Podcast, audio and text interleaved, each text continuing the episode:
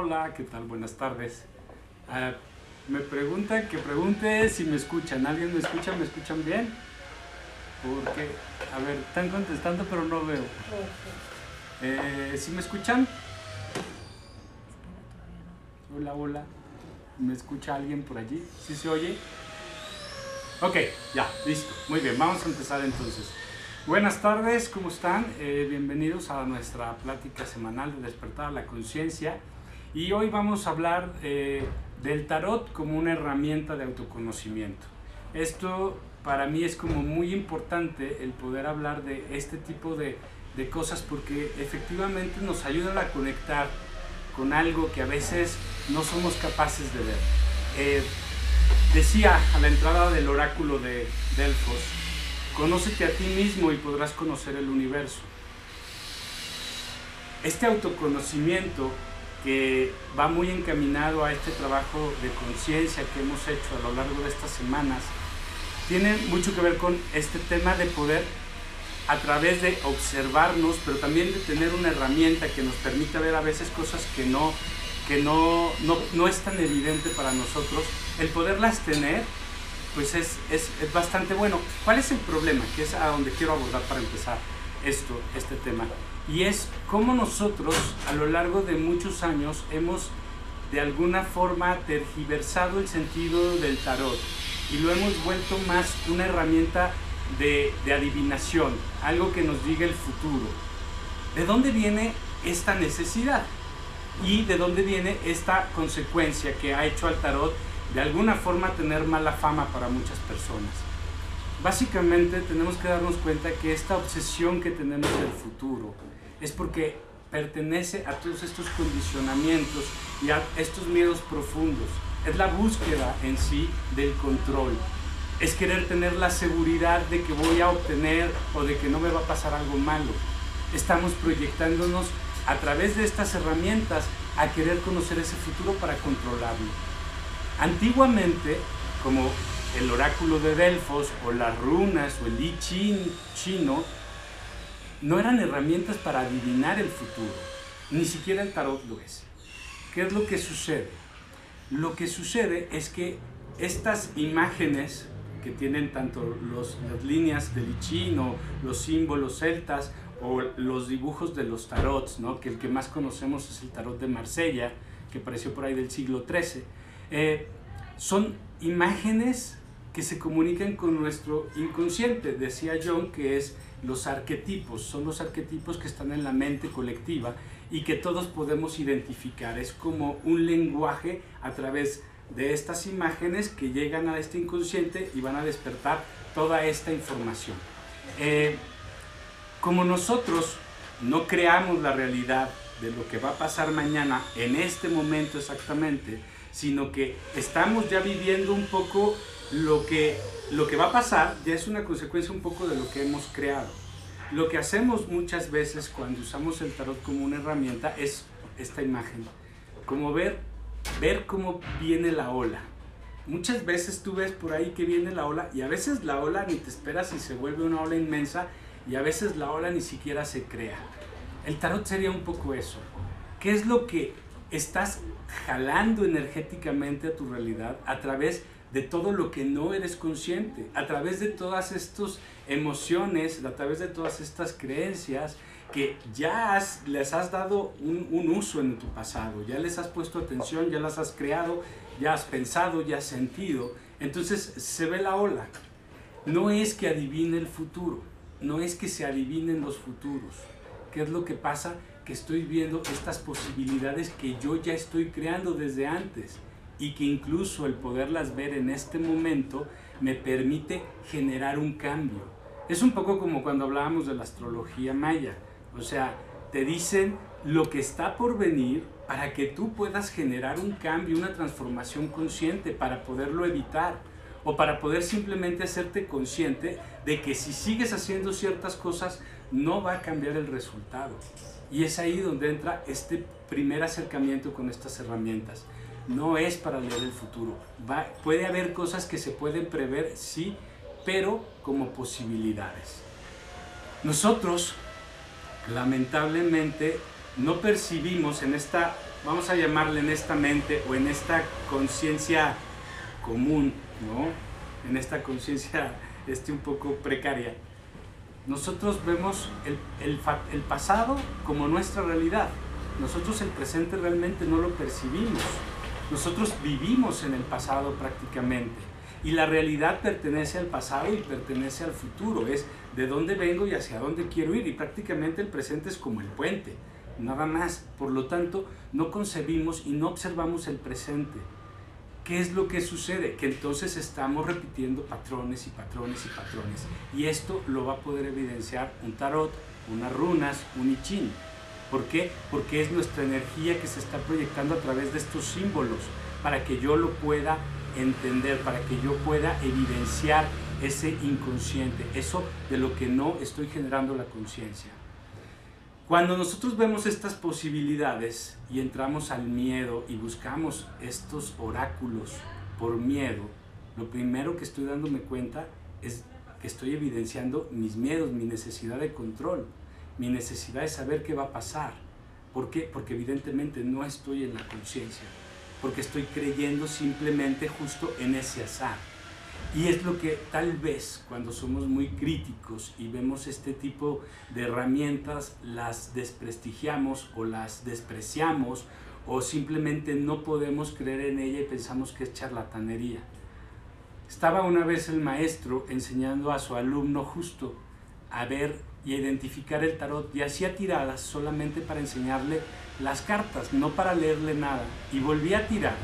Y el alumno decía, si yo te hago una pregunta y me tiras las cartas, me das la respuesta, y a los 20 minutos te vuelvo a hacer la misma pregunta, tendrían que salir las mismas cartas. Y el maestro le dice, no. Dice, pero si estoy haciendo la misma pregunta y han pasado 20 minutos, o si te la hago en 5 minutos, ¿van a salir las mismas cartas? Y el maestro le dice, no. Dice, pero tu interpretación va a ser la misma. Y el maestro le dice, posiblemente no. Dice, entonces, ahí en esas cartas no estoy evidenciando nada de lo que soy. Simplemente están saliendo al azar.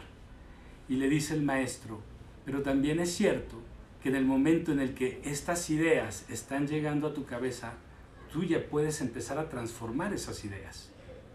Y entonces el alumno se queda pensando y dice, si tú me dices que algo me va a pasar en el futuro y a los cinco minutos vuelves a tirarme las cartas y me dices otra cosa, ¿es porque yo ya estoy transformando ese futuro? ¿O solamente es tu pretexto y es tu justificación de por qué las cartas no salen igual siempre? Y el maestro sonríe y le dice, por eso es tan absurdo usar estas herramientas para ver el futuro. El futuro no existe son posibilidades. Y eso es lo que tenemos que ver de entrada cuando hacemos una consulta con algún tarot. Como les decía, el más común es el de Marsella, es el que casi todos conocemos, que tiene sus inicios en la Edad Media. Hay muchísimos otros tarots, hay prácticamente como este que se llama Oráculo de la Sabiduría, este que es el poder de la hora, 50 cartas de meditación de Cartol, y por aquí Vanessa tiene muchos otros más. Pero nosotros lo que tenemos que darnos cuenta es que todo tiene que ver conmigo, tiene que ver con mi experiencia, cuál es mi intención al acercarme no nada más a un terapeuta, a un tarot, a un I también cuál es mi intención cuando me acerco incluso a un médico. Todo tiene que ver conmigo. En realidad es que me dé cuenta que si yo estoy depositando lo que yo soy en algo externo, ¿qué estoy diciendo de mí? en realidad. Estoy teniendo una actitud completamente pasiva, estoy siendo víctima. Si yo utilizo estas herramientas para autoconocerme, lo que yo puedo hacer es justamente crear conciencia, darme cuenta de que me puedo liberar incluso de los hábitos que me llevan siempre a obtener mis mismos resultados. Es un trabajo para que te des cuenta de quién eres, para que te hagas responsable. Y al final del día es para que te des cuenta de lo importante que es vivir en el presente de forma consciente y haciéndote responsable, evidentemente, de todo lo que ya has creado. También asumir que mucho de lo que tú ya desde muchos años has proyectado en tu vida va a tener una repercusión, pero también es poder aceptar cualquier tipo de futuro. No porque alguien te diga que va a pasar algo malo, que podría pasar algo malo, necesariamente tiene que ser verdad. Aquí también tenemos que darnos cuenta de que existe la sugestión. Y sí, muchas personas a lo mejor al consultar a alguien empiezan a tener miedo, se preocupan, es que me dijeron que viene un desastre o que viene una enfermedad o que algo terrible me va a pasar. Ok, desde ahí, ¿qué es lo que, qué es lo que realmente está pasando? No lo sabemos. ¿Qué es lo que posiblemente está pasando? Que posiblemente tú seas responsable de esto y que tienes que darte cuenta de cuáles son esos patrones de conducta que te han llevado a permitirte que esto ocurra en tu vida en un futuro. Pero también podría ser que tú simplemente te estés sugestionando a eso y que cualquier cosa la interpretes como eso. La realidad es la realidad y va a haber cosas que nosotros no podemos evitar. El acto de conciencia, el de ser conscientes para manifestar nuestra realidad en el presente, no es que nos vamos a, a volver señores dominantes de la realidad para impedir que las cosas ocurran, para poder controlar la realidad centímetro a centímetro, segundo a segundo. Esa sería otra obsesión de nuestra mente. Eso sería regresar nuevamente al ego. No es pelear contra la realidad, no es controlar la realidad, es cuál es la actitud que yo tengo ante lo que sucede en mi vida. Y es darme cuenta que soy ser en expansión como la propia energía, como la propia manifestación de la conciencia. Si yo habito el dolor, voy a seguir generando dolor si yo decido que mi aprendizaje es a través del dolor, voy a seguir generando dolor. Por lo tanto, si mi atención es hacia sufrimiento, es hacia el drama, es hacia el pesimismo, mis acciones van a estar impregnadas de eso y mi realidad se va a volver coherente a eso. Si yo voy por el otro lado, no significa que me voy a evitar cualquier situación difícil. Significa que ante la situación difícil tengo una actitud diferente, tengo una forma de interpretar eso diferente. Y al final, todo lo que es mi pasado, que es lo que ya se fue, es una interpretación también de este presente. La forma en la que yo hablo de mí, estoy diciendo mucho más de quién yo soy en este momento, porque estoy diciendo cómo me siento, qué resultado he sido de ese pasado, y esa interpretación viene precisamente desde cómo estoy decidiendo vivirlo. Si me está sucediendo algo terrible y yo estoy en una energía de miedo y de rechazo y de negación, pues obviamente esa situación se va a volver un trauma. ¿Por qué la gente nos tiramos un poco a todo este conocimiento? Porque ha existido desde siempre. Porque no es una cosa del New Age, no es una cosa de ahorita. El tarot, desde donde lo podemos rastrear, es desde más o menos el siglo XIII. Eh, más o menos por ahí en, esta zona de Italia, Francia, ¿no? De hecho, uno de los más antiguos es el de Visconti. Eh, pero les decía, tenemos también conocimiento de símbolos que van a representar, como decía John, ¿no? arquetipos mentales, símbolos, imágenes a las que reacciona nuestra mente inconsciente no son desde el tarot. Hay gente que puede decir que el tarot viene incluso desde la Atlántida o viene de la Cábala o viene de no sé dónde. No es tan importante. Al final lo importante son estos símbolos y cómo repercuten en mí, cómo repercutían en diferentes culturas, pero cómo muchísimas culturas, y eso es lo que sería interesante, están en búsqueda de este conocimiento, no de este saber del futuro, porque en origen ninguno fue adivinatorio todos fueron para el autoconocimiento o para el conocimiento del, pueblo, de, la comunidad, ¿no? como los griegos. Eh, el, el, I chino o las runas son mucho más personales, igual que el tarot. Pero al final hay esta tendencia a buscar esta conexión con lo divino. Decía Carl Jung que, esta, que el ser humano busca esta conexión con lo divino porque lo divino le daba un sentido a su realidad. La realidad no tiene un sentido, el sentido es personal. Sucede algo y yo decido si esto es positivo o esto es negativo. Y cuando estoy como muy de buenas, puedo darle un sentido de aprendizaje a las cosas. Pero en sí lo que sucede no es ni bueno ni malo, simplemente es. ¿Qué es lo que yo quiero aprender de eso si yo quiero aprender de eso? Entonces, estos procesos también son procesos que te llevan a la conciencia si tu intención es ir allí, si tu intención es aprender. Entonces, aprende, busca que estas herramientas sirvan para que te des cuenta de ti, de tus patrones, de dónde está tu atención. No simplemente querer saber lo que va a pasar, no simplemente poder liberar culpas, porque muchas veces en esta búsqueda del control, lo que buscamos es eso, es soltar la responsabilidad. Aquí me gustaría, si están de acuerdo, que nuestro próximo programa se trate justamente de eso, de poder hacernos responsables profundamente de nosotros a través de este autoconocimiento. Para poder este, terminar con, un poco con, con este tema, porque la verdad es que no es algo que, que ni siquiera es que lo recomiende, eh, son herramientas a uso personal, lo que cada uno, las herramientas que quiera usar, porque cada uno es libre de poder buscar lo que necesite para hacer su propio trabajo de autoconocimiento. Entonces, lo que me, sí me gustaría hablar es que los buenos tarotistas, los buenos, y lo enfatizo con los buenos, lo que hacen cuando trabajan, cuando están leyéndole a alguien el tarot, es acudir no a su mente racional, sino a su mente intuitiva. Hay una comunicación entre el consultante y el tarotista, de tal forma que el tarotista ve las cartas del tarot con los ojos del consultante hay una comunicación intuitiva que obviamente tiene que estar la interpretación y tiene que estar el conocimiento del tarotista, del que va a interpretar las cartas. Pero la interpretación siempre va a depender de lo que ve el otro. Y con esto, y por eso dije los buenos tarotistas, no tiene que ver con que yo te digo algo a la hora que te tiro el tarot y de repente de tu respuesta ya me voy por un lado, me voy para el otro.